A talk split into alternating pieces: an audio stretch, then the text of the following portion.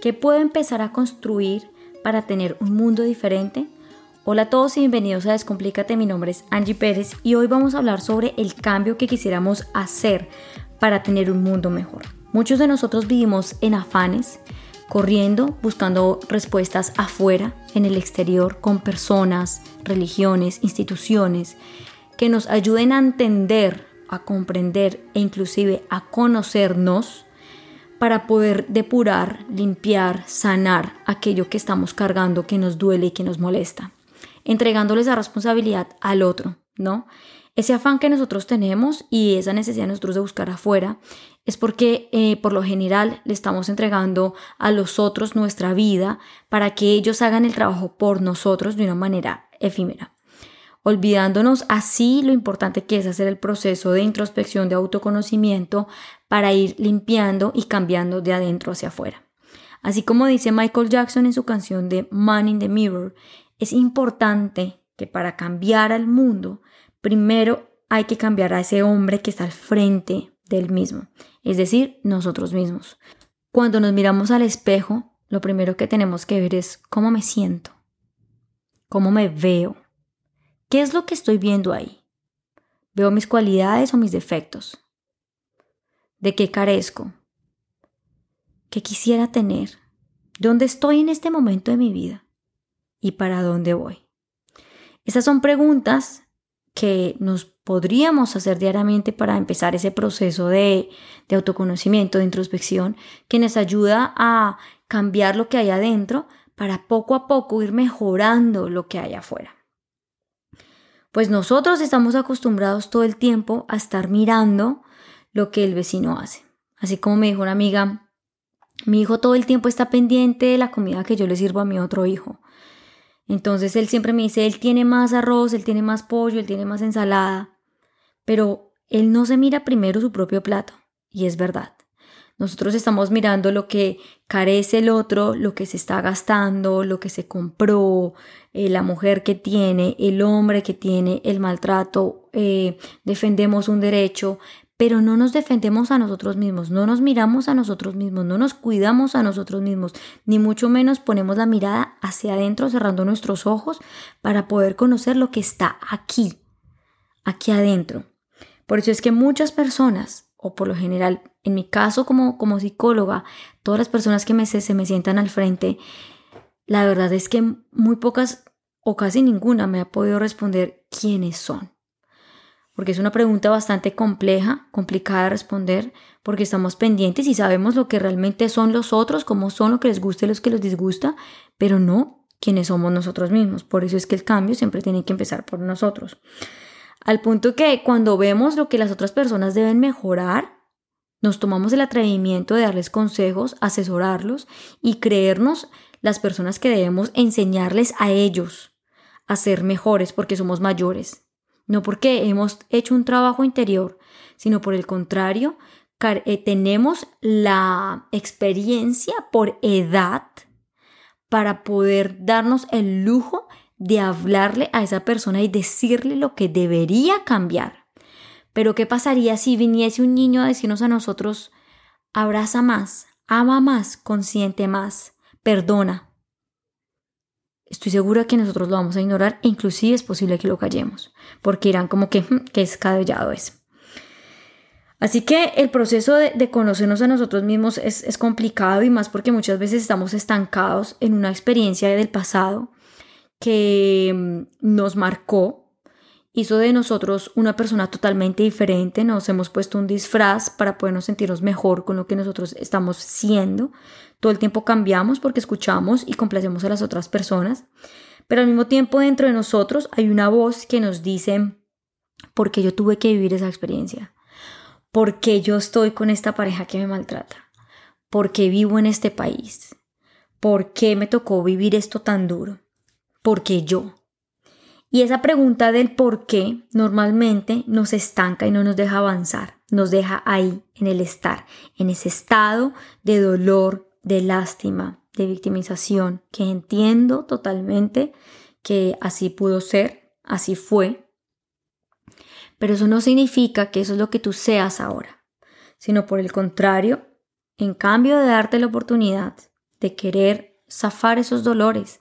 No le des, no alimentes más a ese monstruo, a esa maleta que estás cargando, porque a partir de allí es que tú empezaste a cargar odio, rencor, frustración, rabia, ira, malestar emocional, al punto de llevarte a una artritis, a una depresión, a una ansiedad y otras enfermedades más.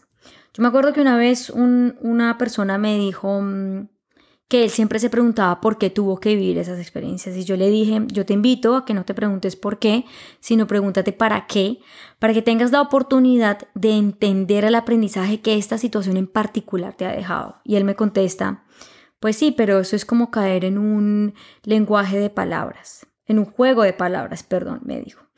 Entonces yo, le, yo me quedé y guardé, yo me quedé en silencio y, no le dije nada porque posiblemente en ese momento la persona no estaba en la capacidad de entender lo que yo quería decirle o posiblemente yo no estaba clara en mi comunicación. Entonces em, yo me quedé pensando y yo dije, pucha, ¿cuántos de nosotros se nos ha olvidado salirnos de ese proceso de justificación de sentirnos de yo hago esto porque esa persona me hizo esto y salirnos y movilizarnos hacia qué es lo que yo tengo que aprender, qué es lo que tengo que ver que no he visto y por qué se me ha repetido en el tiempo. Porque al preguntarnos el para qué nos ancla en el presente, nos permite cambiar nuestra perspectiva y también hace que veamos la vida y el mundo de una manera diferente porque nos empiezan a llegar milagros en tanto que se nos abren las puertas del autoconocimiento y a, la, y a la vez nos llegan personas, situaciones, libros, canciones que nos empiezan a dar señales para movilizarnos hacia el lugar donde nosotros quisiéramos estar, para empezar nuestro proceso de sanación, que es un proceso largo, es un proceso de mucho amor y compasión y perdón que se va dando a la medida del tiempo. Pero entonces, ¿qué otras preguntas te puedes hacer para poder empezar tu propio proceso? Primero, yo te invito a que tú te digas a ti mismo, he sido parte de este proceso, que abrazo con amor y compasión y ahora elijo conocerme para poder entenderme y así amarme, construir y fortalecer el amor propio en mí, pues eso lo es lo que al final yo soy. Una vez tú eliges arraigarte, a la hora entonces abres esa puerta de la que te hablaba ahorita para empezar a conocerte, a esa persona que está al frente del espejo y te empiezas a hacer, unas preguntas que están dirigidas hacia el autoconocimiento. Así que coge lápiz y papel y responde si así te sientes cómodo. Entonces empieza a preguntarte cuál es tu pasión, qué es eso que tanto se te facilita hacer, qué es lo que tanto amas hacer, para qué eres bueno, ¿Qué crees que es eso que tú tienes que te ha causado dolor pero que has sobrepasado y que se lo puedes entregar al mundo para que las personas que hayan vivido tu misma situación tengan esas herramientas que tú construiste a partir de las carencias que en algún momento de tu vida tú también tuviste? Eso se lo puedes entregar al mundo. ¿Puedes definir cuáles son tus cualidades y defectos? ¿Conoces tu forma de comunicarte? ¿Es clara o es confusa? ¿Las personas te entienden el mensaje? ¿No se te vergiza de ninguna manera, sino por el contrario, es honesto y claro? ¿Tus acciones son coherentes con lo que sientes y piensas? ¿Sabes dónde estás y para dónde vas? Estas son preguntas que te ayudan a entender por dónde, en qué, en qué panorama estás en este momento, perdón, y hacia dónde vas, por dónde puedes arrancar. Una vez tú respondas estas preguntas con muchísima sinceridad, te estás dando la oportunidad de cambiar tu perspectiva y asimismo, como te dije hace un momento, darte la oportunidad de que lleguen procesos de transformación y milagros para que tú puedas ser partícipe, pues obviamente de ellos y le saques el jugo a eso. Si tú quisieras tener un gobierno mejor, si tú quisieras tener un país mejor, si tú quisieras tener un lugar donde vivir mejor en el que estás. La solución no está en irse del país, sino por el contrario, empezar el trabajo en casa, educándote a ti para así poder educar a tu hijo, a tu hermano, a tu tío, a tu padre. El proceso siempre empieza por nosotros. No le entreguemos a las otras personas la responsabilidad de cambiar, mejorar, modificar lo que nosotros somos, porque eso no va a pasar. Si tú no haces el proceso por ti mismo, nadie lo va a hacer por ti. Así que empieza a construir en tu casa valores, procesos de aceptación, de perdón, de compasión.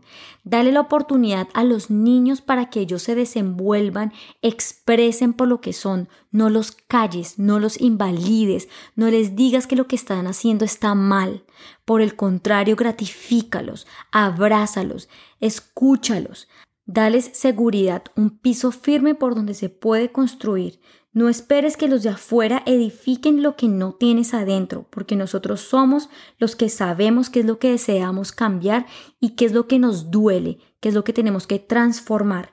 El cambio siempre va a empezar por ti y tú tienes la posibilidad de iniciar de ceros cuantas veces sea posible, sin evitar o procrastinar, sino por el contrario enfrentarte a esa persona que está al frente tuyo en tu espejo, que te está pidiendo a gritos hacer algo diferente para poderse sentir mejor. Así que si te sientes vacío, si sientes que algo tienes que cambiar, si sientes que algo no te está llenando, empieza, empieza ahora le puedes preguntar a un colega, a un amigo, a un psicólogo, a un coach, a cualquier persona que esté capacitada para ayudarte a salir de ese enredo en el que estás y poco a poco vayas desenredando tu propio nudo. Te mando un abrazo. Te invito a que me sigas en mis redes sociales. Me encuentras en Instagram como arroba.